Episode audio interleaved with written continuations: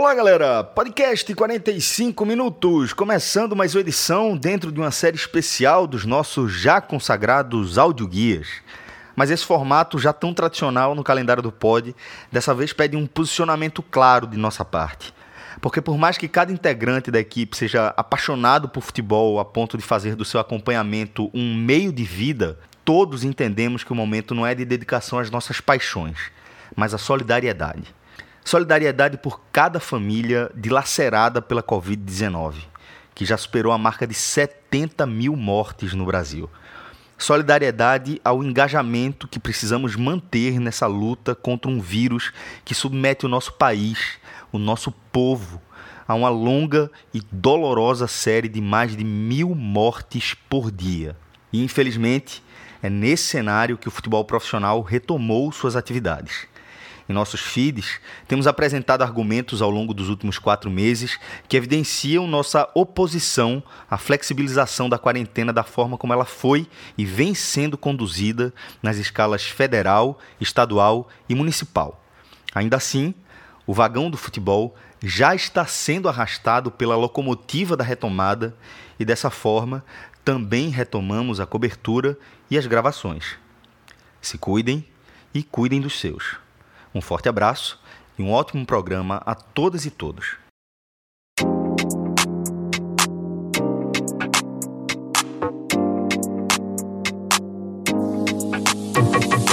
Fala galera ligada no podcast 45 minutos. É, a gente está começando aqui mais um programa, um programa é, novo, mais conhecido do nosso público, que é o Áudio Guia. Assim como a gente faz no início de todas as temporadas e fez no início dessa temporada 2020. É, gravam, gravamos os audioguias tanto das competições quanto específico dos clubes.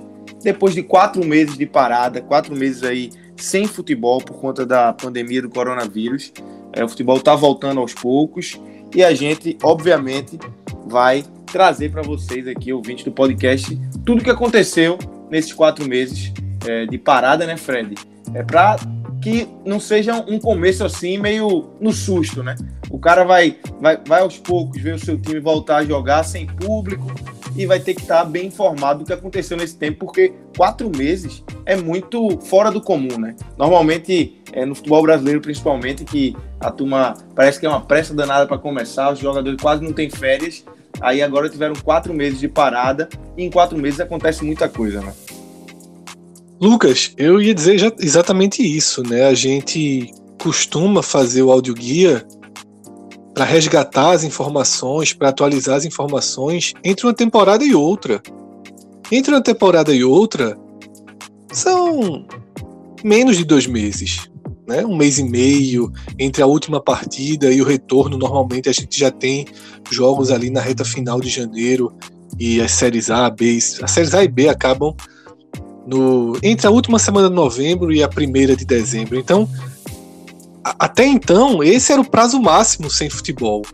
Quatro meses é mais do que necessário a gente voltar para esses audioguias, resgatar um pouco de tudo o que aconteceu nessa introdução da temporada 2020, né? A temporada 2020 que vai ficar dividida em dois blocos. Então, nesse programa a gente resgata um pouco do que aconteceu né, no início do ano, nesse caso, no início do ano do Ceará, e especificamente, como já teve a volta numa segunda-feira às nove da manhã, a gente também traz para esse programa a primeira impressão. Afinal, o Ceará já tem 90 minutos nessa nova parte da temporada, e esses 90 minutos também, logicamente, vão integrar esse especial que a gente está fazendo.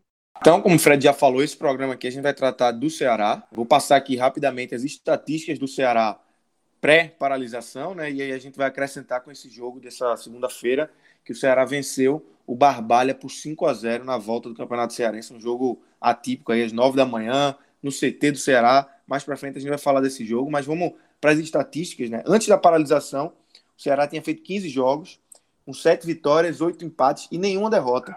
Dos times da Série A, o Ceará é o único invicto é, nos seus campeonatos. Né? Eles não se enfrentaram ainda, mas é o único invicto nos seus campeonatos. Agora o Ceará tem oito vitórias, oito empates e nenhuma derrota, com aproveitamento de 66,6%.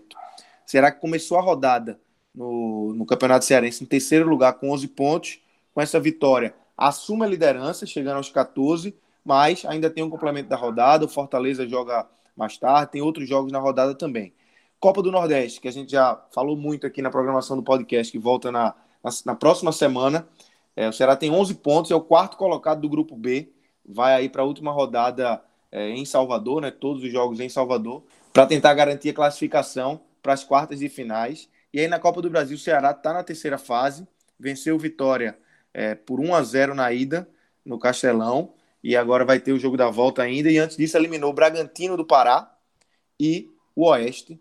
Então o Ceará está aí ainda também vivo na Copa do Brasil. Antes do Barbalha, vamos repassar: o Ceará jogou contra Atlético Cearense, venceu por 1 a 0 fora de casa. Depois teve esse jogo contra o Vitória, Ceará 1, Vitória 0. E o último jogo antes da parada, que foi justamente um dia antes, né? Foi no domingo. É... E aí, já com portões fechados, Ceará 2, Esporte 1 pela Copa do Nordeste. E aí agora a gente vai entrar no, no Ceará de hoje, né? É, o que é que mudou do Ceará pré-pandemia para o Ceará que a gente tem hoje? É, de cara, já teve uma mudança de técnico. Só para apresentar, além de mim e de Fred, eu estou nesse programa com o Thiago Minhoca e com o João Pedro Pereira, nosso JP. E aí, Minhoca, vou te chamar logo para a gente já entrar nesse assunto. E o que é que mudou é, no Ceará? A gente sabe que teve a troca do Enderson para o Guto, né? Mas o que é que a gente pode dizer que mudou mais nesse time do Ceará para esse novo momento da temporada 2020? Pois é, Lucas. É, o Ceará, assim, não teve muitas mudanças, né? O Robson de Castro até mesmo dando entrevista aqui para o Pod 45 disse que o uh, mercado no momento dependeria muito da situação. Embora, né? Assim, tem um nome que a torcida já está há um bom tempo falando, que é o Rafael, né? Rafael Caetano, jogador muito conhecido lá na Alemanha, muito renomado na Alemanha, né? Estava no Borussia Mönchengladbach e, no caso, ele acabou é, fechando o seu contrato lá com o clube alemão e ele que já tinha dado entrevistas em outros locais aqui da imprensa cearense, incluindo onde eu faço parte lá do Povo, ele mencionou que ele tinha um interesse de jogar pelo Ceará. E aí a gente já está algumas semanas aí do nome do Rafael, que pode pintar, digamos, é uma das possibilidades, mas em termos de chegada da pandemia para cá, a gente teve, na verdade, só o Kleber, jogador que era do Barbalha, né? Adversário que o Ceará enfrentou uh, exatamente nessa retomada, e foi a única chegada, digamos assim, nesse período de pandemia. Não teve praticamente jogador sendo perdido, todos estão lá, mas acredita-se que o Guto possa até pedir para que alguns jogadores sejam saiam, né? Hoje o Ceará, por exemplo, tem uh, três, 13 atletas para três posições ali da frente, né? Os dois caras que jogam mais abertos e o homem de frente, né? Que hoje está sendo Sobs. Então são 13 caras para jogar em três posições, dá mais de, né? Se a gente for fazer aí uma proporção, mais de quatro jogadores para uma posição só. Então acredito que nesse primeiro momento o Guto, né? Que foi um dos que também chegou, vai avaliar é, quais jogadores vão ser úteis para o começo da Série A. Porque o Ceará está realmente com um elenco muito inchado e muitos atletas que a gente até falava no momento ali, antes da pausa pra, da, da pandemia, a gente dizia que atletas estavam devendo, né? Como é o caso do Rogério, Rodrigão.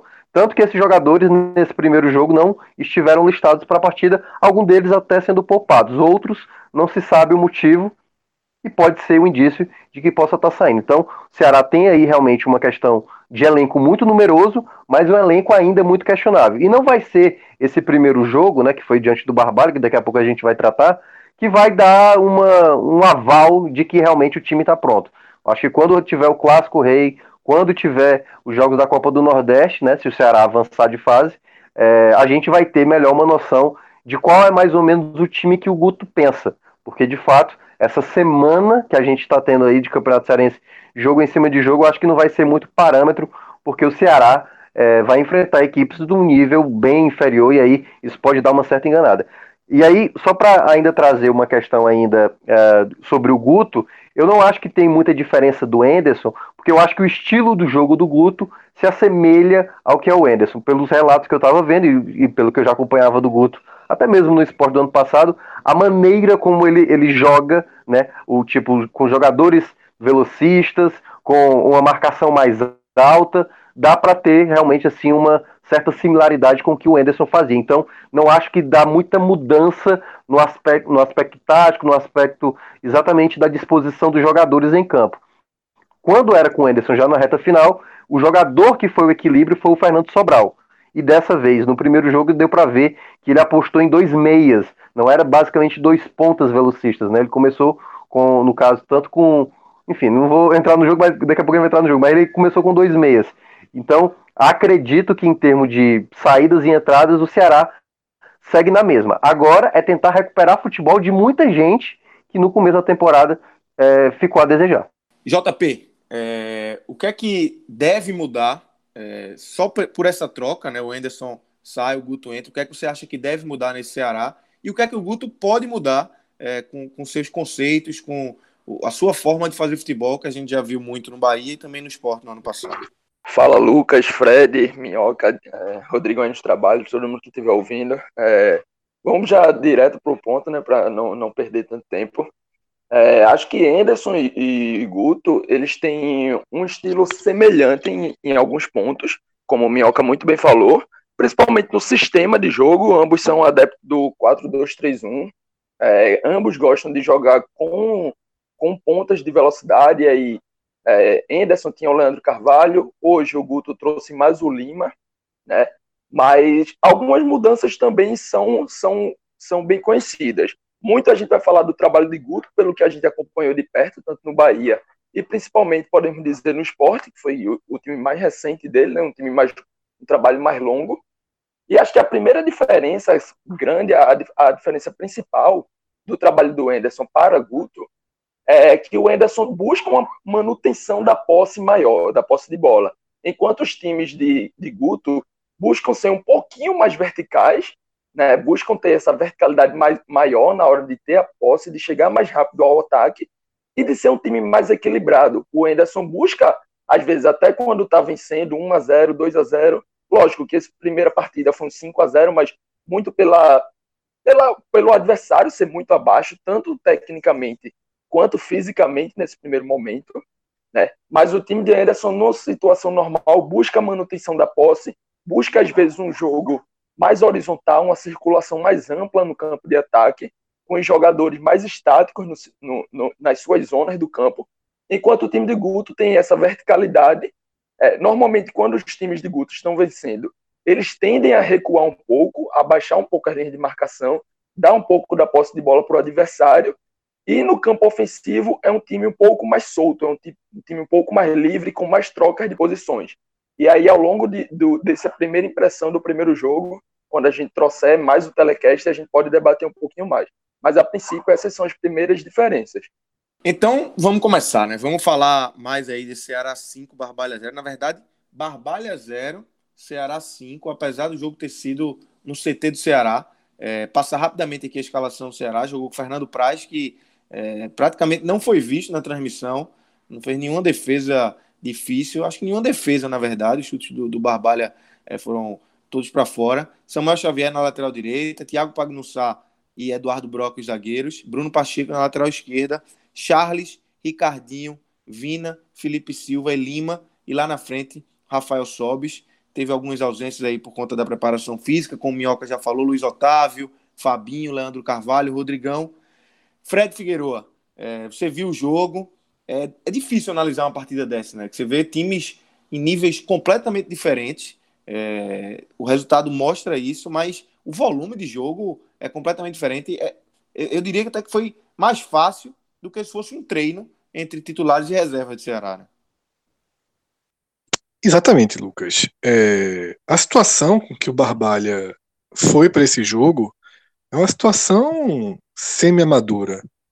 O Barbalha ele usou né, o elenco de um clube da Série B estadual, né, que é a União, e do seu mando de campo, eu até estava comentando no Clube 45, eu nunca tinha visto uma inversão deste, deste, desta proporção, porque o mando de campo era do Barbalha e o jogo foi no CT do Ceará, não foi nem no, no Castelão ali que a gente poderia entender como um meio termo. O jogo foi no CT do Ceará, mas é, nada também absurdo, porque a gente entende o contexto que essa partida foi remarcada, inclusive também já era esperado o placar, seja lá onde fosse o jogo, pela enorme disparidade técnica que a gente viu. Né? Não, não dá nem para chamar de ataque e defesa, porque não teve, não, não teve resistência, assim. As jogadas pelas laterais, elas não eram impedidas.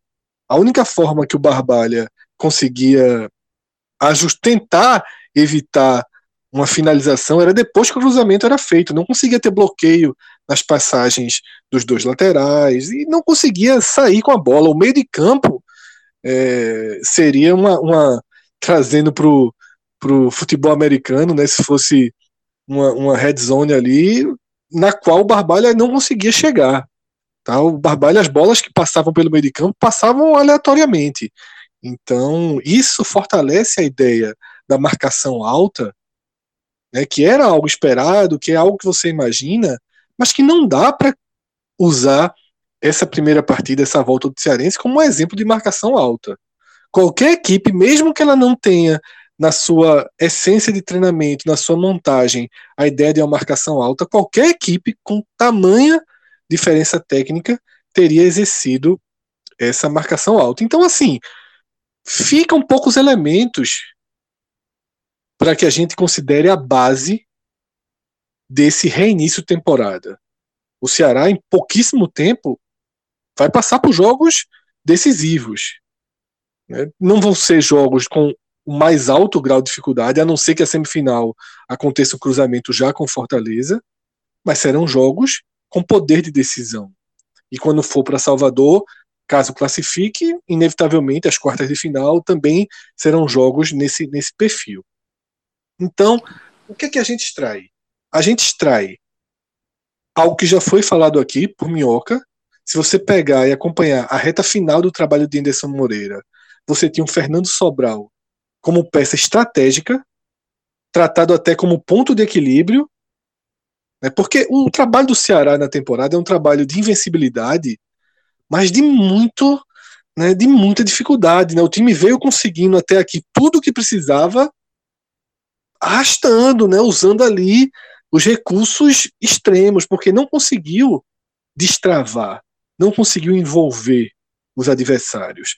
Então, Fernando Sobral, que era uma peça muito importante, ele perde espaço nessa retomada. Ah, um jogo só vai dizer que perdeu espaço.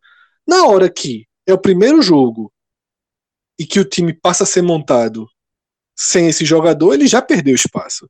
Se ele era titular e se transforma em reserva no ponto de partida, ele já perdeu espaço. Agora, eu sinceramente não vejo vida longa para essa tentativa de jogar com Felipe e com Vinícius. Eu não vejo vida longa para o futebol de hoje, para o perfil de escalação, o perfil de montagem de Guto Ferreira. Guto Ferreira costuma trabalhar com jogadores abertos. Claro que ele aproveita esse jogo para fazer um teste. Os jogadores abertos que o Ceará tem, eles vêm no momento, ou vinham no momento é, de baixo rendimento. Tá? Então procura soluções para para esses setores, mas você imaginando, por exemplo, a simples volta de Leandro Carvalho, eu não vejo o Guto pegando Leandro Carvalho e colocando no lugar de Lima de saída, não. Eu acho que vai pesar mais na cabeça de Guto utilizar os dois pontas e aí ele vai ter que ir para a definição entre Felipe e Vinícius. Lembrando que o futebol da retomada é um futebol com cinco substituições. E talvez seja ainda mais interessante você ter Felipe e Vinícius, utilizar os dois, tá? Seja um tempo um, um tempo outro, dividindo o tempo, ou até jogando juntos em momentos específicos da partida. Eu acho que isso é algo que a gente vai ter que debater muito nessa retomada do futebol, como os treinadores vão entender essas duas substituições a mais que eles ganharam. Minhoca, é, o que é que tira de, de positivo e se tem algum ponto negativo nesse jogo contra o Barbalha que você consegue achar, acho difícil, né? Porque realmente o, o Barbalha não ofereceu nenhum perigo, nenhuma resistência ao Ceará, né? É, a gente viu assim, é, como o Fred até descreveu, né? Um, um, time praticamente amador, né? O, o, fato do Barbalha. O Barbalha tinha momentos da partida, eu acho que vocês acompanharam, que ele saía tocando a bola na defesa como se tivesse tipo, do outro lado uma equipe tal qual o tamanho dele, né? E o Ceará era muito superior a essa marcação mais alta que o, que o próprio Guto colocou para o time, facilitou o Ceará não parar de criar jogadas. O Vinícius colocou duas bolas na trave no primeiro tempo, teve mais duas no segundo tempo. Foi assim um, uma tranquilidade realmente para o Ceará é, ganhar, né? Um pouco mais de ritmo de jogo e começar a dar mais entrosamento para o time. Acho até que essa escolha de colocar tanto Lima como o Bachola pode ter sido, aqui é só uma suposição, que ele possa ter pensado no jogo já na quarta-feira. Ele pode vir com uma outra formação na quarta-feira no jogo contra o Fortaleza no Clássico Rei, imaginando é, o Ceará ficar na primeira colocação. Lembrando que você ficar na primeira e na segunda colocação, você tem a vantagem nas semifinais de. É, é porque é curioso o Campeonato Cearense. Vai, se, se der empate, vai para prorrogação. E aí na prorrogação, o time de melhor campanha joga pelo empate, não tem pênaltis. Então tem esse fator também, o Ceará é, ter essa vantagem, possivelmente, da, da, de ter uma equipe mais forte na quarta-feira contra o Fortaleza. E aí vai depender muito ao longo desses jogos, né? Como é que o time vai se, se, se moldar. Esses outros jogadores que acabaram nem indo para o jogo, como foi o caso, uh, por exemplo, tem um nome, eu até me confundi. Eu falei o Kleber, foi o jogador que chegou após a retomada, mas o jogador que chegou, na verdade, foi o Jacaré.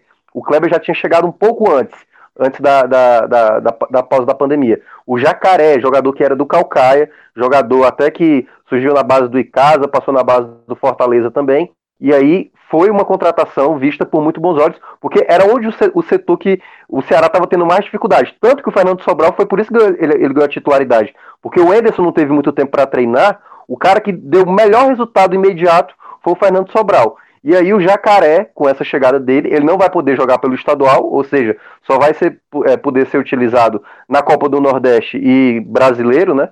É, na Copa do Brasil ele não pode, porque ele. Aliás, Copa do Brasil eu acho que ele pode, o Calcaia não disputou a Copa do Brasil. Então, para esse, esse jogador, talvez fosse exatamente uma opção que o Guto fosse utilizar. Mas aí até lá, eu não sei se ele vai ter espaço ou não, ele é um jogador muito jovem, né? Então eu acredito que com o tempo ele possa se firmar. Mas certamente, é, nessa, nesse jogo de hoje, assim, deu para ver que o Ceará uh, tem jogadores que podem acrescentar mais. Para mim, o grande nome do jogo foi o Lima. E não só por ter feito dois gols e dado uma assistência.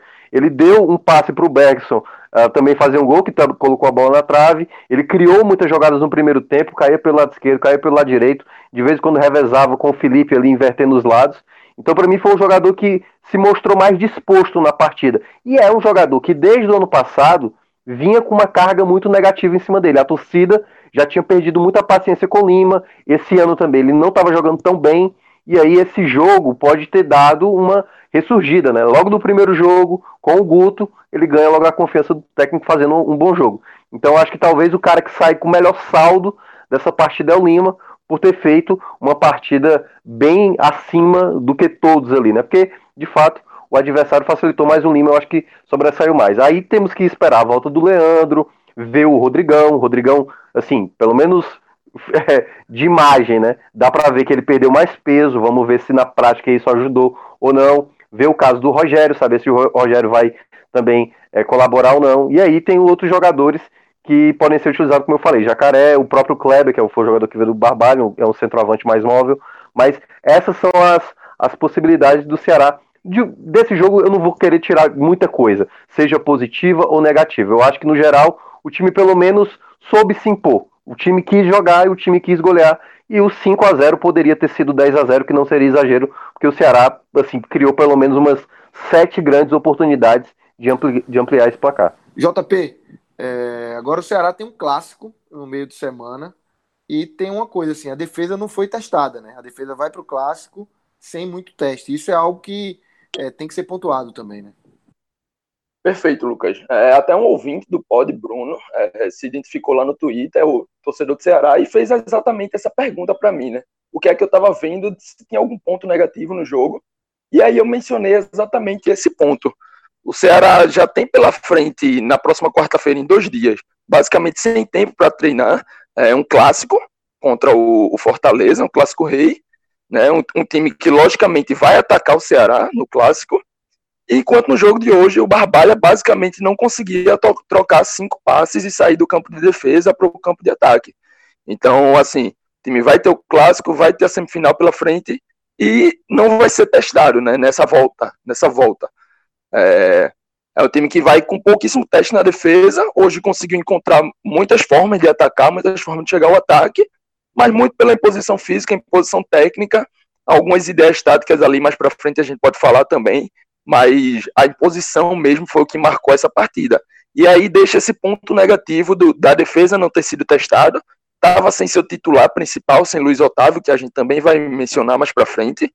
Mas é isso, é um time que não foi testado, possivelmente o Fortaleza também não vai ser na partida em que vai, que vai ter mais tarde, né? A gente está gravando antes do, do jogo de Fortaleza. E aí vão ser dois times com pouquíssimos testes no seu sistema defensivo. E aí o clássico é que vai ser o balizador disso, né? O balizador principal. O clássico é que vai acabar sendo o grande teste. E é ótimo para Ceará, Ceará e para Fortaleza disputar um clássico sem, sem um peso de decisão. Isso é que é, que é, algo, que é algo que pode ser muito útil. O Ceará conseguiu essa classificação, Fortaleza vai conseguir, então o clássico é um grande teste, porque no final de semana tem semifinal e depois tem um jogo, sobretudo o Ceará. O Fortaleza terá uma sequência de jogos sem o peso da decisão para ir se ajustando, mas o Ceará conseguiu ter esse jogo contra o Barbalha, que foi só para soltar fisicamente, né? Só para realmente ir soltando, como foi falado aqui, acho que um treino intenso seria mais pesado do que esse jogo. Foi um jogo contra um adversário semi-amador, mas o clássico vai ser fundamental para esse ajuste, como, como JP pontuou bem. Na quarta-feira a gente vai ter uma noção muito melhor, vai dar para fazer uma análise muito mais arredondada desse começo de Guto, porque você analisar só com ação, sem ter qualquer reação do adversário, é uma análise que sempre vai ser, vai ser muito frágil. Então, galera, antes da gente dar sequência aí ao programa, avisar a torcida do Ceará que a camisa do Vozão já está disponível no N10 Esportes, n10esportes.com.br, a camisa 2020 e 2021, tanto a camisa 1 quanto a camisa 2, a preta e branca e a branca, duas camisas bem bonitas da marca Vozão. Estão lá disponíveis no N10 Esportes, né, Fred? E com aquela velha dica de sempre: é, frete grátis, 10% de desconto se colocar o código 45, podcast 45. Então, chegou a camisa do Ceará para a torcida do Vozão, né? As duas camisas, tá? Tanto a branca quanto a listrada. E algo que eu sempre ressalto, Lucas, nem sempre é tão fácil encontrar. Todos os tamanhos, tá? Além do GG, inclusive. Então, é sempre importante dar essa dica. Muitas vezes você encontra a camisa, chega no site, aí não tem a G, não tem a M. No N10 chegou todo o material, tá? Do Ceará. Então, os estoques estão carregados com essas camisas. Lembrando que a N10 tem dois grandes estoques, um em São Paulo, para atender parte do país, o outro no Recife, para atender aqui o Norte e Nordeste. Ou seja, você vai estar tá comprando e sua camisa vai chegar muito rápido, porque o deslocamento do Recife para Fortaleza, se você estiver no Ceará, porque a gente tem torcedores do Ceará que ouvem um programa espalhados pelo país inteiro, até fora do país. A N10 não entrega fora do país, mas em qualquer outra cidade do Brasil a entrega chega, pode sair de São Paulo, pode sair do Recife. Então, estrategicamente, esses dois grandes estoques, eles fazem com que a ideia, com que os produtos cheguem. Eu não vou garantir aqui que ele chega em 24 horas, em 48 horas, porque chega. A gente já teve vários exemplos de torcedores que compraram e mostraram que, que o material chegou muito rápido. Eu não estou aqui garantindo que vai ser assim na sua cidade. Eu estou garantindo que a estrutura e todo o processo garante a entrega mais rápida possível. Isso é que eu acho que é importante frisar. A gente não pode prometer, não é porque chegou a camisa do esporte para um cara que comprou na terça-noite, chegou na quarta-tarde, eu não posso garantir que vai ser assim com todos os produtos e para todos os lugares. O que eu posso garantir é estoques gigantescos com processos inteligentes e a geografia desses estoques garante essa distribuição para o país inteiro num prazo de tempo muito curto, o menor possível, sem precisar pagar nada mais. Não tem aquilo de, ah, para chegar no dia seguinte tenho que pagar 18 reais a mais. Não precisa não. Faz parte do processo, faz parte da, da lógica de trabalho da N10. Então, galera, eu queria perguntar a vocês agora é, sobre essa parada. É, se essa parada. Começar contigo, Minhoca, prejudicou ou ajudou mais o Ceará? É óbvio que o Ceará, a gente já falou muito aqui sobre a irregularidade do Ceará nessa temporada. teve a saída do Argel, depois a saída do Anderson, e o Guto chega justamente é, nesse momento de parada, né? Então, o Guto teve tempo para ajustar o time, não foi como aqueles treinadores que chegam e já vão direto colocar o time em campo no dia, no dia seguinte, né? É isso, Lucas. É, assim, inicialmente, eu vou começar minha fala sem nem saber se se prejudicou ou se ajudou. Porque na, talvez durante a minha explicação, até o término da explicação, eu consiga chegar no veredito. Porque eu acho que é, tem prejuízos e tem, acho que ajudas nesse processo. Claro que o prejuízo foi a mudança de comando, talvez assim o fato mais significante. Uh, o Ederson vinha no, no momento que ele estava trazendo mais confiança, estava fazendo, por exemplo, um jogador que muita gente já estava questionando saber se ia dar resultado ou não, que era o Sobis, que era um jogador que não vinha marcando gols, e nos últimos jogos com o Enderson, ele estava sendo um cara muito decisivo, né? Foi importante na vitória na Copa do Nordeste, ah, no jogo contra o Vitória na Copa do Brasil, enfim, estava sendo o jogador principal da equipe ali com o Enderson.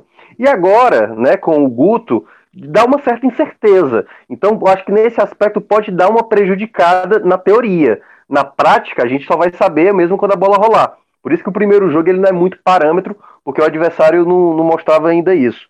O lado do, eu acho que da ajuda, o que a gente pode dizer assim, é que o, o Ceará, é, talvez inicialmente nesse quase um mês que a gente vai ter até o Campeonato Brasileiro, em que o Ceará vai ter Campeonato Cearense, Copa do Nordeste é, e a Copa do Nordeste, no caso essas duas competições, possivelmente uma equipe com, como o Ceará, uma equipe mais técnica, com jogadores de mais é, qualidade técnica ressaltada, sobressaiam contra alguns adversários porque talvez as pessoas, é, alguns clubes que demoraram, vamos lembrar, né? Ceará tem aí mais de um mês de preparação, de, de treinamentos. O Guto, até antes mesmo de começar o treinamento em campo, já passava é, de maneira bem antecipada para os jogadores como ele queria que o time jogasse, então já explicava para cada jogador como a equipe ia começar a fazer os treinamentos quando pudesse atuar todo mundo junto. E aí, acredito que esse processo de muito tempo de preparação possa ter beneficiado o Ceará. E aí, se a gente for juntar na soma geral, o que é que mais pesa, né? Talvez aí a troca de comando o, tenha prejudicado, o tempo de preparação tenha ajudado. Eu acho que para esse primeiro momento ele ajuda.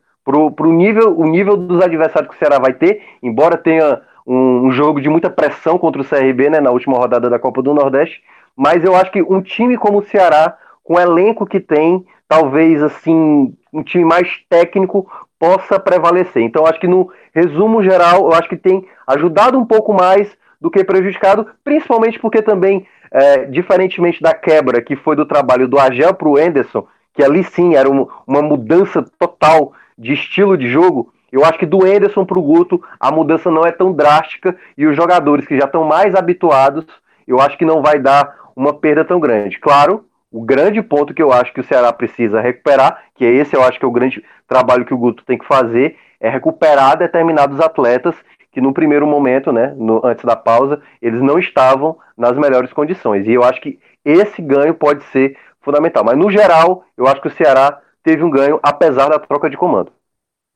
Esse ponto que Minhoca trouxe, Lucas, é justamente o eixo de como essa parada pode ter ajudado ou não o Ceará. O Ceará investiu alto, inclusive, em alguns jogadores e tem um banco de reserva com um peso financeiro desproporcional à entrega técnica dos jogadores. Esse é o grande problema do Ceará que Guto herdou.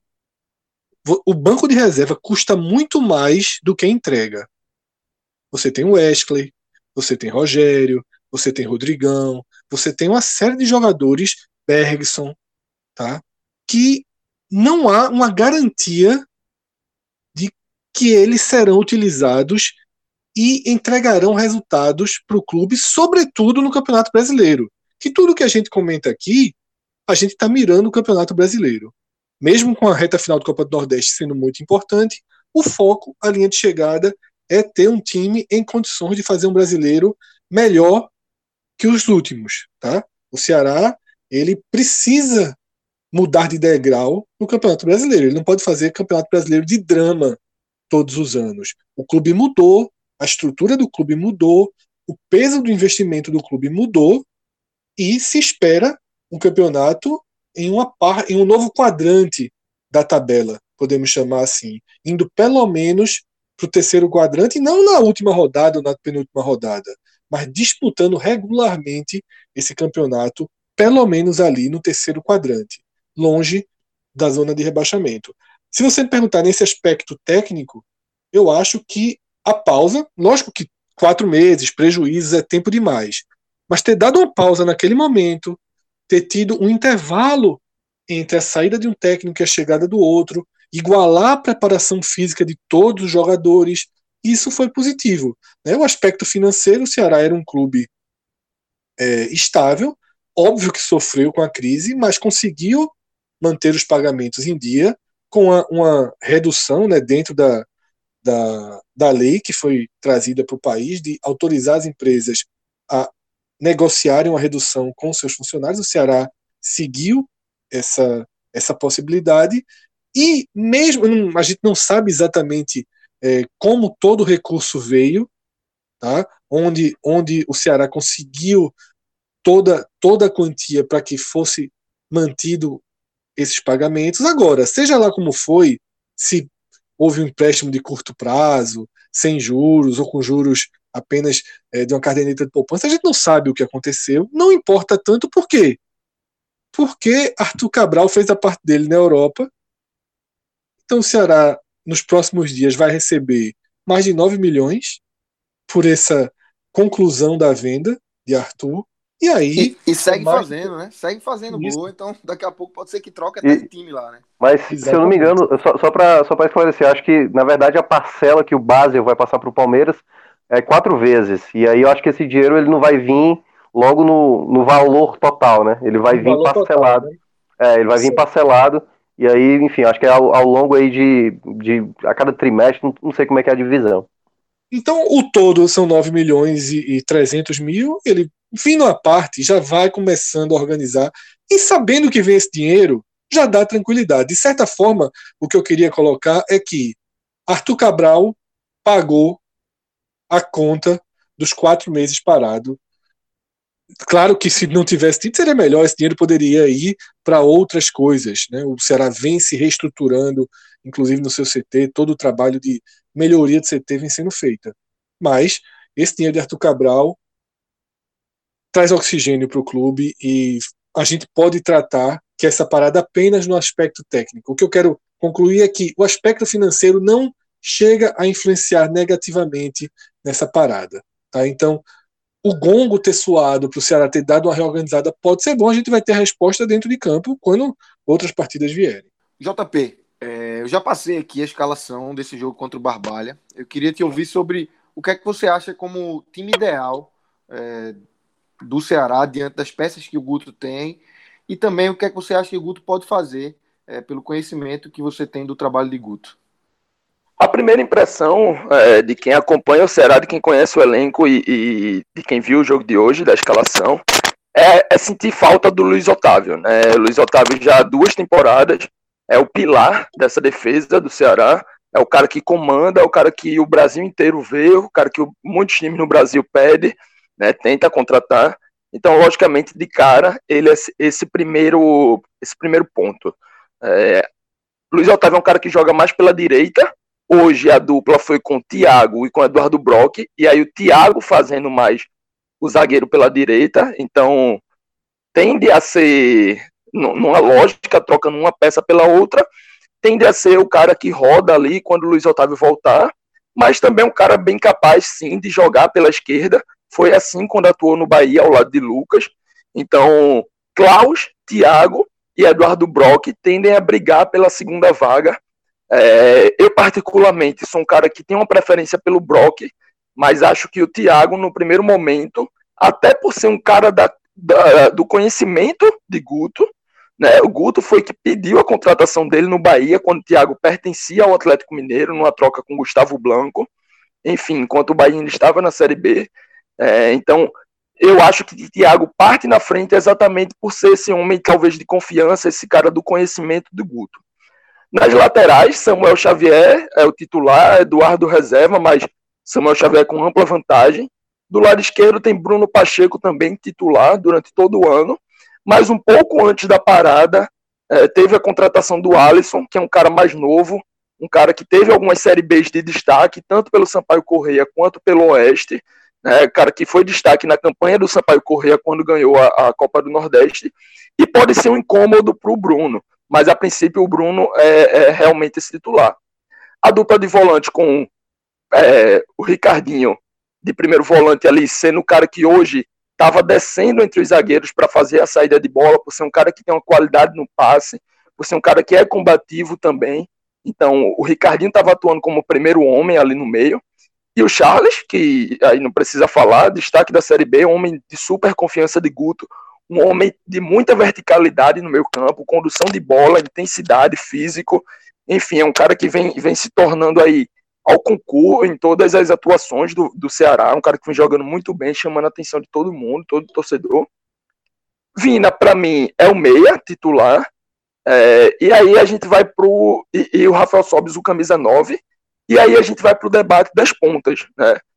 Guto é um cara que gosta muito, e aí, tanto no Bahia quanto no esporte, ele sempre teve isso, de jogar com pontas com os pés trocados. O cara que é canhoto joga na direita e na esquerda joga um destro, exatamente para ter essa jogada de puxar para o meio e ter aquele, aquela batida mais limpa, aquela batida chapada.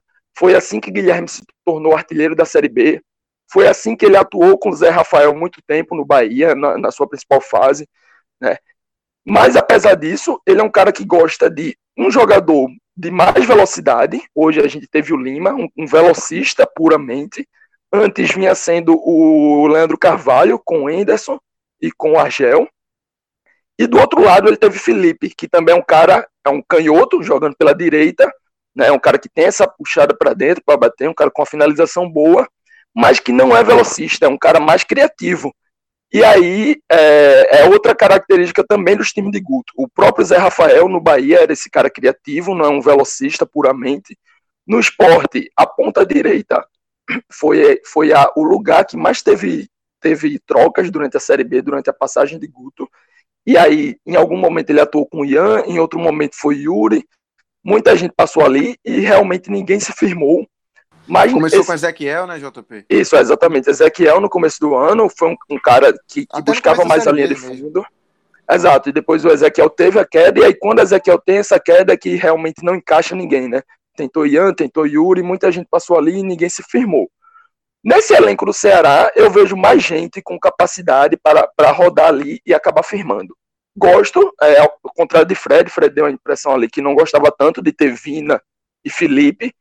Eu, pelo contrário, gosto. Acho que são jogadores de características complementares, né? Tanto ele com, juntando com o Lima ali fazendo esse trio de meias. E, e durante o jogo de hoje a gente viu muito uma troca de posições até os 15 minutos. Lima começou pela esquerda, buscando esse chute para dentro. Aos 15 minutos eles inverteram, o Lima foi para a direita, aí o Felipe foi para a esquerda, e aí o time ficou um pouco mais equilibrado, dividindo as ações pelos lados do campo. Antes, quando o Lima estava na esquerda, o time estava pendendo muito para a bola no pé do Lima. E aos 30 minutos eu tenho aquela parada para hidratação, né, que já está se tornando comum e, e, necessária num jogo 9 horas da manhã com, com quase 30 graus. E aí, realmente, o Lima acaba voltando para a esquerda e o Felipe para a direita. Então, é, Guto vem mostrando que, que vem buscando essas peças, vem buscando encaixe. Tem, o Fernando Sobral pode atuar ali, Leandro Carvalho. Tem muita gente que pode acabar rodando e, e tentar realmente essa, essa, esse encaixe, né? E Sobis, acho que não, ninguém tem dúvida que ele é o camisa 9 ali, mas a princípio esses são os, os principais pontos dessa equipe. Acho que a ponta direita realmente vai ser ali o ponto, o elo que Guto vai ter que achar a sua peça. Ele fez esse teste com o Felipe, mas pode ser que no clássico traga o Leandro, traga outro, outro jogador. O próprio Fernando Sobral hoje entrou no segundo tempo, entrou no lugar do Ricardinho como volante, mas é um cara que joga também na ponta, é um cara que sabe ser, sabe utilizar da velocidade, sabe utilizar do chute, né? Então opções não vão nesse primeiro momento não faltam é, para o estilo de jogo que o Guto coloca em campo que o, Guto, que o Guto gosta de que seus times atuem.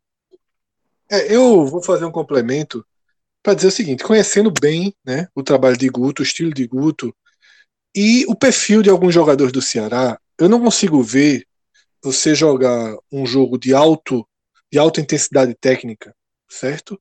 Uma decisão contra o Fortaleza, contra o Bahia, por exemplo, numa Copa do Nordeste, ou qualquer jogo, é, ou 70%, 80% dos jogos da Série A. Não vou dizer qualquer, porque existem 20% ali contra equipes que são mais fracas. Eu não consigo ver um time ser resistente na, no ataque e na marcação com Ricardinho, Vinícius e Felipe. Eu acho que é uma composição que não que não que ela não consegue se segurar diante de uma maior exigência física, de uma maior exigência de de, de um jogador ter que exercer mais de uma função, seja apenas o básico, né? Criar e defender. Então, eu acredito que existe uma necessidade de mudança, tá? Que essa mudança pode vir com os pontas rápidos, já foi trazido aqui, todo mundo já debateu, é uma característica de Guto.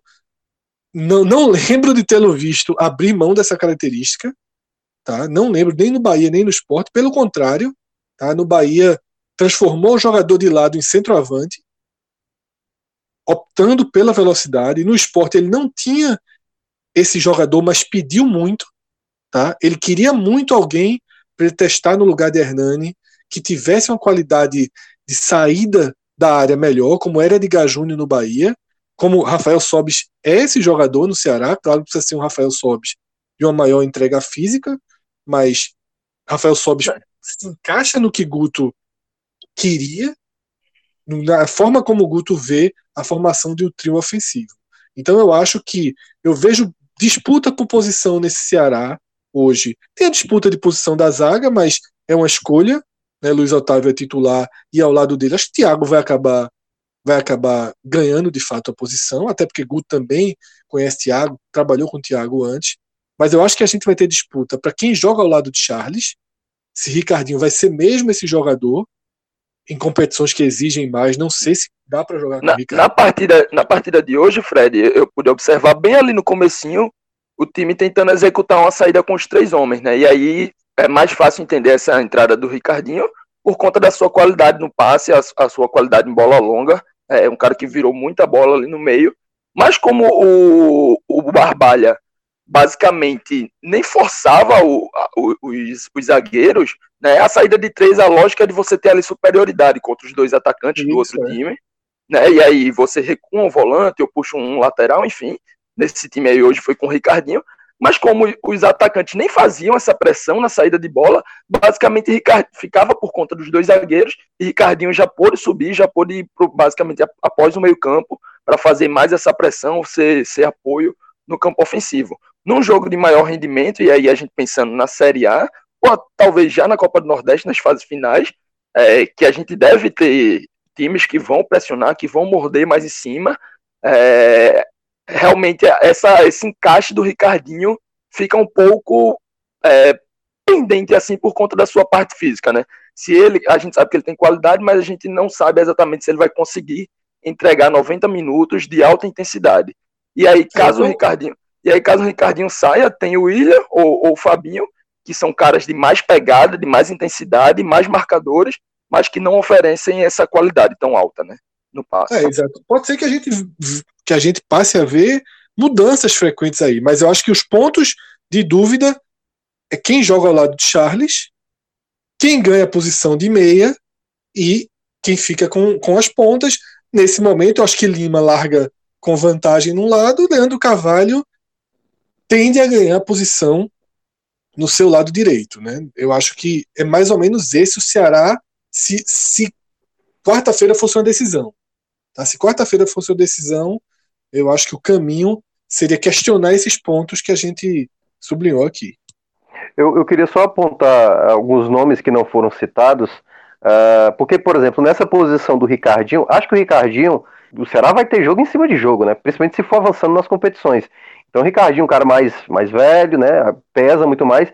Então ele deve ser muito mais em alguns jogos poupado, principalmente quando tiver naquele ritmo de Série A, jogo quarta, domingo, quarta, domingo, acredito que o Ricardinho possa ser poupado em alguns jogos. E aí pode pintar o nome de um, de um jovem, né, que o Ceará também contratou, que é o Martan, que ele é um volante, também tem um passe em profundidade muito bom, pode ser também que ele possa ser esse nome. E no setor ofensivo, que outros jogadores não foram citados, tem um que é muito elogiado pelos treinos, que é o Léo Chu, jogador da base do Grêmio. Pode ser exatamente esse jogador que com o tempo ganha espaço. E o próprio Jacaré, que eu citei, né? Que é um jogador que vinha fazendo um campeonato muito bom pelo Calcaia e é também um jogador muito velocista e muito agudo. Ele é um cara que é, em muitos jogos, até contra o próprio Ceará, ele deu muito trabalho para a defesa, se eu não me engano, a defesa daquele jogo foi o Luiz Otávio, exatamente com o Klaus. E ele deu muito trabalho, tanto para o Luiz Otávio quanto para o Klaus. Né? Então, esses jogadores lá na frente, não estou dizendo agora de imediato, mas lá na frente, esses jogadores podem também pintar.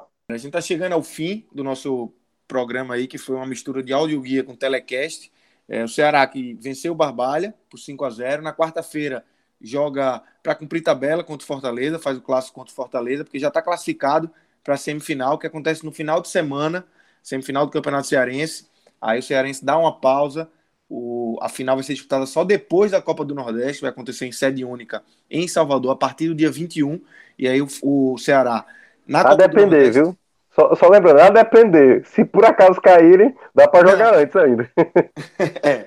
Então, é, o Ceará na Copa do Nordeste está é, tá em quarto lugar do grupo B e precisa apenas de uma vitória, pega o CRB, precisa só vencer para se classificar para a segunda fase. Então é isso, vamos seguir acompanhando o Ceará e, obviamente, todos os clubes aí do G7 do Nordeste. Valeu, Fred, valeu, JP, Minhoca, Rodrigo Carvalho aí que está nos trabalhos técnicos. Valeu, galera, um grande abraço.